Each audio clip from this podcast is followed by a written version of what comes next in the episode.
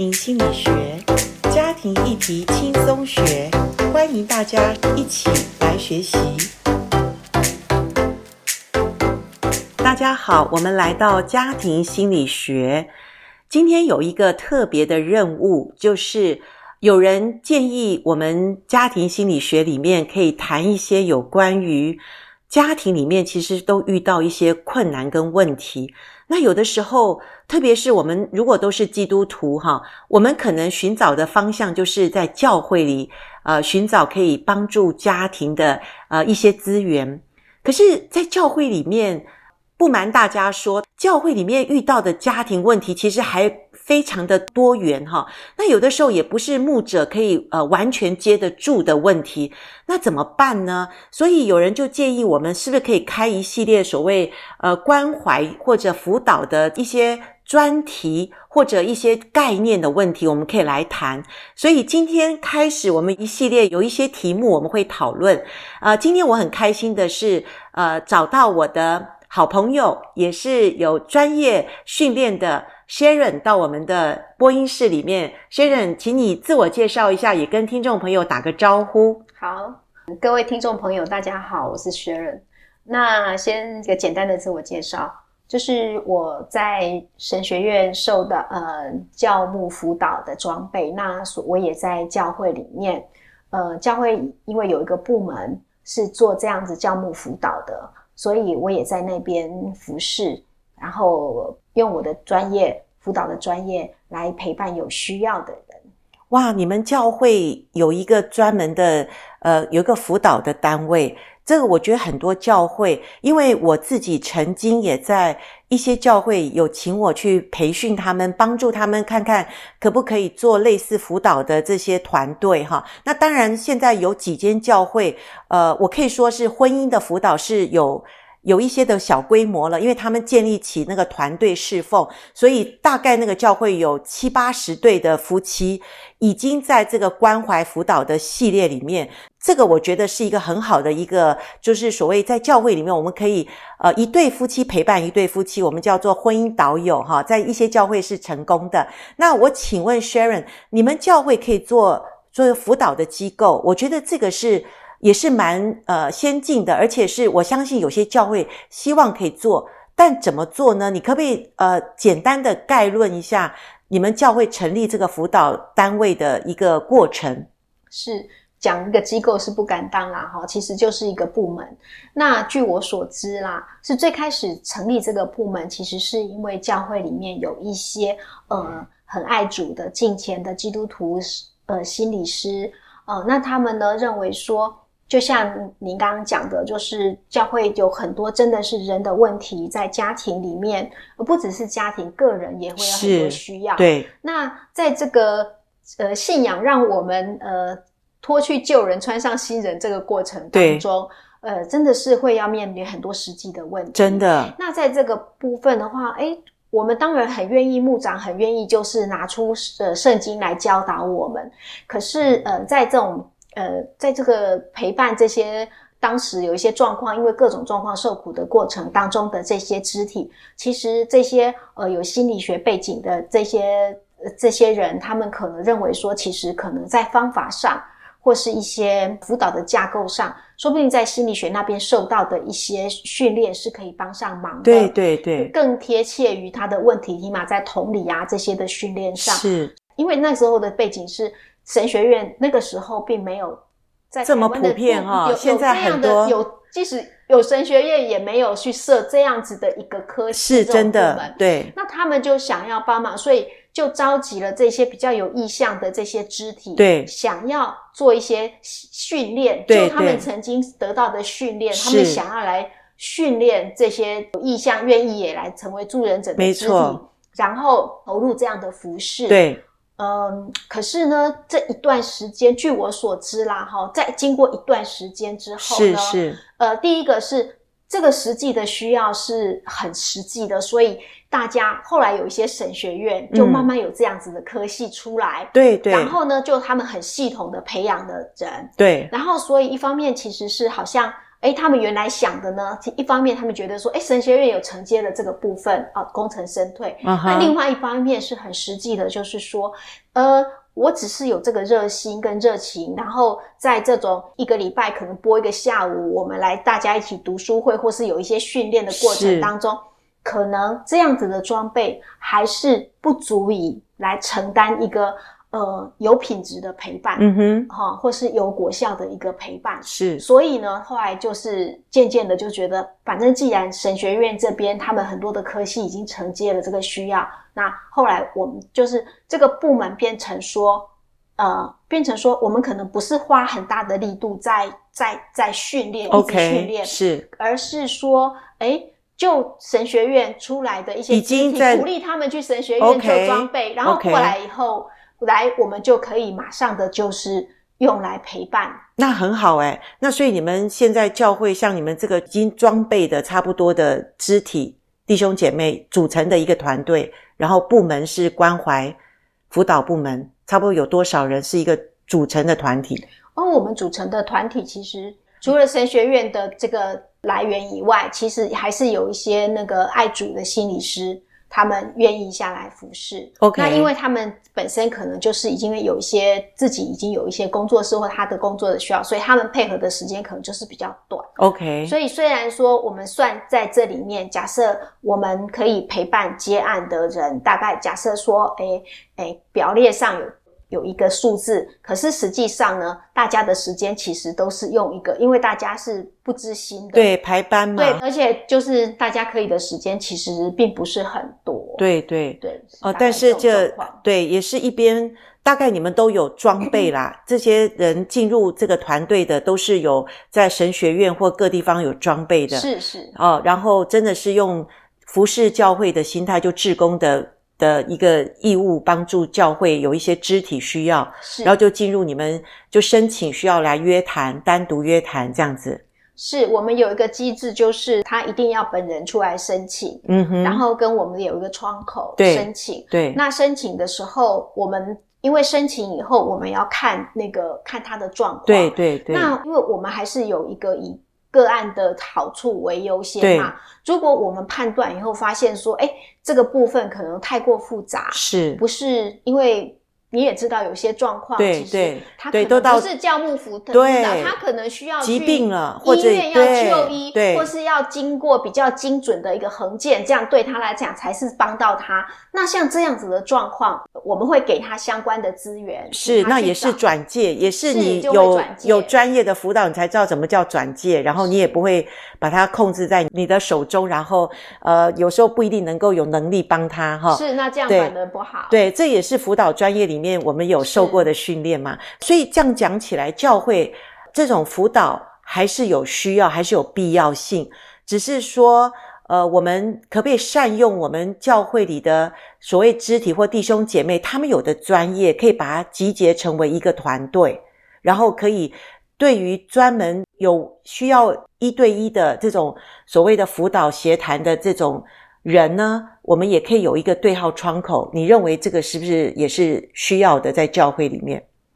我觉得这是纯粹是看个人，看教会里面的牧长们，因为他们才是带领这个教会的。对对。那他们如果感受到羊群有这个需要，是而。那羊群有这个需要，可能他们采取的方法，据我所知，有些人就是，诶，牧长本人去进修，哦，有有有，然后这样子，也有的状况就是说，诶，那我成立一个一些人，一些弟兄姐妹，他可能他不是牧养的专业的这个部分，可他愿意去有系统的进修这样子的一个教牧辅导的这个部分，对，对，然后由他们来帮助，这样也是可以。所以我觉得，就是牧长看到需要以后。他怎么样去回应他羊群的需要？我觉得这都是看他的智慧咯。对对，不管如何，我想呃，辅导其实是一个算是一个比较专业，而且它是面对人的问题的一个领域嘛，哈。那关怀的话，可能只是一个比较呃，就是一般性的需求，我们可以去满足别人嘛。你关怀别人，也许呃，他今天需要。有人帮他看孩子，需要有人帮他接送，或者需要呃给他一些补给品，那个关怀的话，呃，我想是一般性的人都可以做得到。可是辅导的话是比较是针对问题，譬如说你刚刚讲的个人问题，或者婚姻问题，或者亲子问题。或者家中的什么呃一些的问题，那就比较专业，比较呃是必须分门别类，然后我们去专门去探讨问题，然后一对一有一个呃一个固定的时间、固定的场所，然后我们来谈问题。所以我还是觉得呃辅导是一个比较呃专业，而且比较需要有装备的，是不是一般普遍性的人可以做的嘛？因为一般来讲，我们。我我虽然说这是我们所有的训练啦，可是我在想，是因为我们都就是大家都同意说，呃，这样子我们会辅导，我们都会讲说这是一个会有一个结构性。然后呢，你可能普通的关怀，你可能就是陪伴。那你陪伴、倾听，其实这个本身没有什么结构性，你就是那个时间跟他同在，就是这样。是是。可是那个辅导可能它有一个架构的话，其实会让。身为辅导的人跟被陪伴的人，其实都会比较容易聚焦。对对，那这当中也也还有很多，尤其是在辅导，我们进行辅导训练的第一课，其实常常就是怎么样聆听。嗯哼，好、哦，然后所以同理心的训练，嗯哼，你怎么样是跟他同在的？是是。那这种训练，其实你说我跟他坐在一起，我不跟他同在吗？哎，其实。不，就是没有那么容易。我们我们很不容，我们很容易就不跟人家同在。是是是。所以这个部分就是要训练，然后在这个训练过程当中会有督导，所以这个过程我觉得就是会能够帮助在进入这个架构的话，双方陪伴的跟被陪伴的都会比较有一个呃有一个能够聚焦，然后才能够。他在辛苦的过程当中，你如果假设陪伴他，你比较容易带领他走出来。是真的，真的。所以，呃，我们常常可能辅导的人，如果他没有经过真正严格的训练，他讲的话比那个受辅者还多，然后受辅者最后一头雾水的离开了，呃，所谓辅导室或者接受帮助的地方，然后最后觉得说，诶，我刚刚得到什么帮助？可能他都会觉得。没有辅导比辅导还更迷惑哈，有时候我觉得，呃，真的辅导还是需要有一点装备，或者你了解，呃，倾听真正的意义在哪里，还有同理心，这个大家好像都讲得很很普遍，可是真正同理心其实要做到也真的是不容易哈，需要有很多提醒自己专业的一些呃一些需要，就是让我们要去知道哦，我现在在。听别人的问题，我怎么去跟他同步陪伴？这个不容易的事。是，所以其实，在我们训练的过程当中，有很大部分为什么会有几百小时的实习的过程？我觉得这个也是很重要。就是我们常常都勤于表达自己，可能不容易去倾听别人。所以在这个过程当中，怎么样好好的能够听？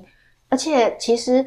当人在一种困境当中的时候啊，这是我的经验。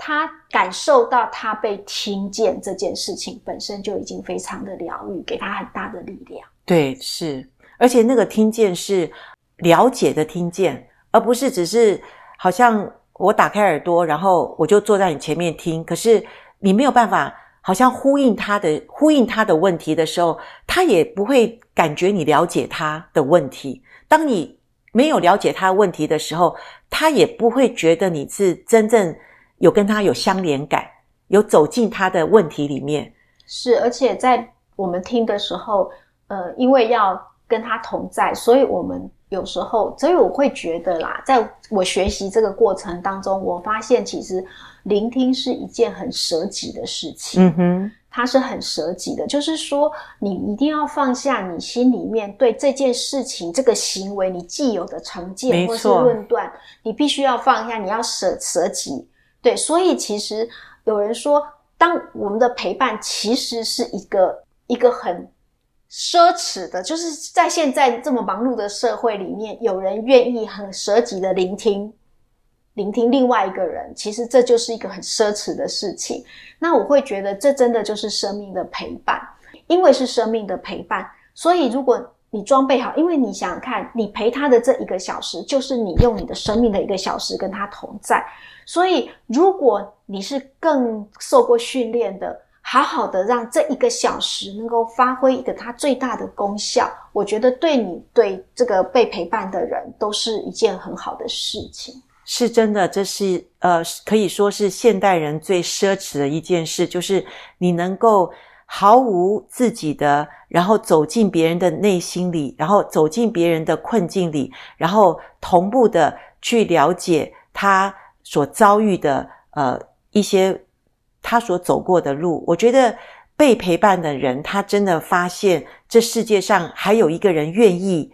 呃舍己或者愿意花时间花代价的。呃，能够倾听陪伴，其实这是最奢侈的事哈。那这个也是我觉得辅导里面，呃，我们真的不是在解决人家的问题，我们可能只能说，我们听到别人的问题，然后我们可以同步的，呃，真是陪伴他，而且在这个陪伴当中，我们真的深入的了解，然后跟他同步的去看他的问题的时候，其实不知不觉受服者，他不是听到你给他什么建议，或者你。真的有告诉他怎么做，而是他讲讲讲讲讲到一个头的时候，诶，他发现其实他是有路可走的哈。那所以你知道吗？辅导并不是真正在教导，辅导只是引导、陪伴、关怀。可是这个引导是有内容的哦，是有装备的哦，是有结构的哦，而且是有呃需要去花时间去接受督导。培训的，所以今天我们感谢呃 Sharon 跟我们来第一集谈到，呃，其实我们基督徒或者说教会里面真的蛮需要有一些所谓的呃关怀辅导的装备，在这个装备里面呢，我觉得我们比较有一点点的能力，可以去了解别人的问题，然后我们可以去做一个。真正能够呃引导别人，或者说呃陪伴别人有品质的呃去让他可以把他的问题打开来，然后我们同步的去呃与他在问题里面一起来可能面对上帝，或者来一起的呃来面对他所要决定的这个问题的方向。所以今天谢谢 Sharon，也谢谢你的倾听，谢谢大家的收听。那我想，我们下一集我们还要更深入的来谈有关于辅导的装备，还有我们辅导者自己本身是不是也要有一些不同的改变？所以今天我们就到这边，谢谢 Sharon，谢谢大家。好，我们下次见，拜拜。拜拜。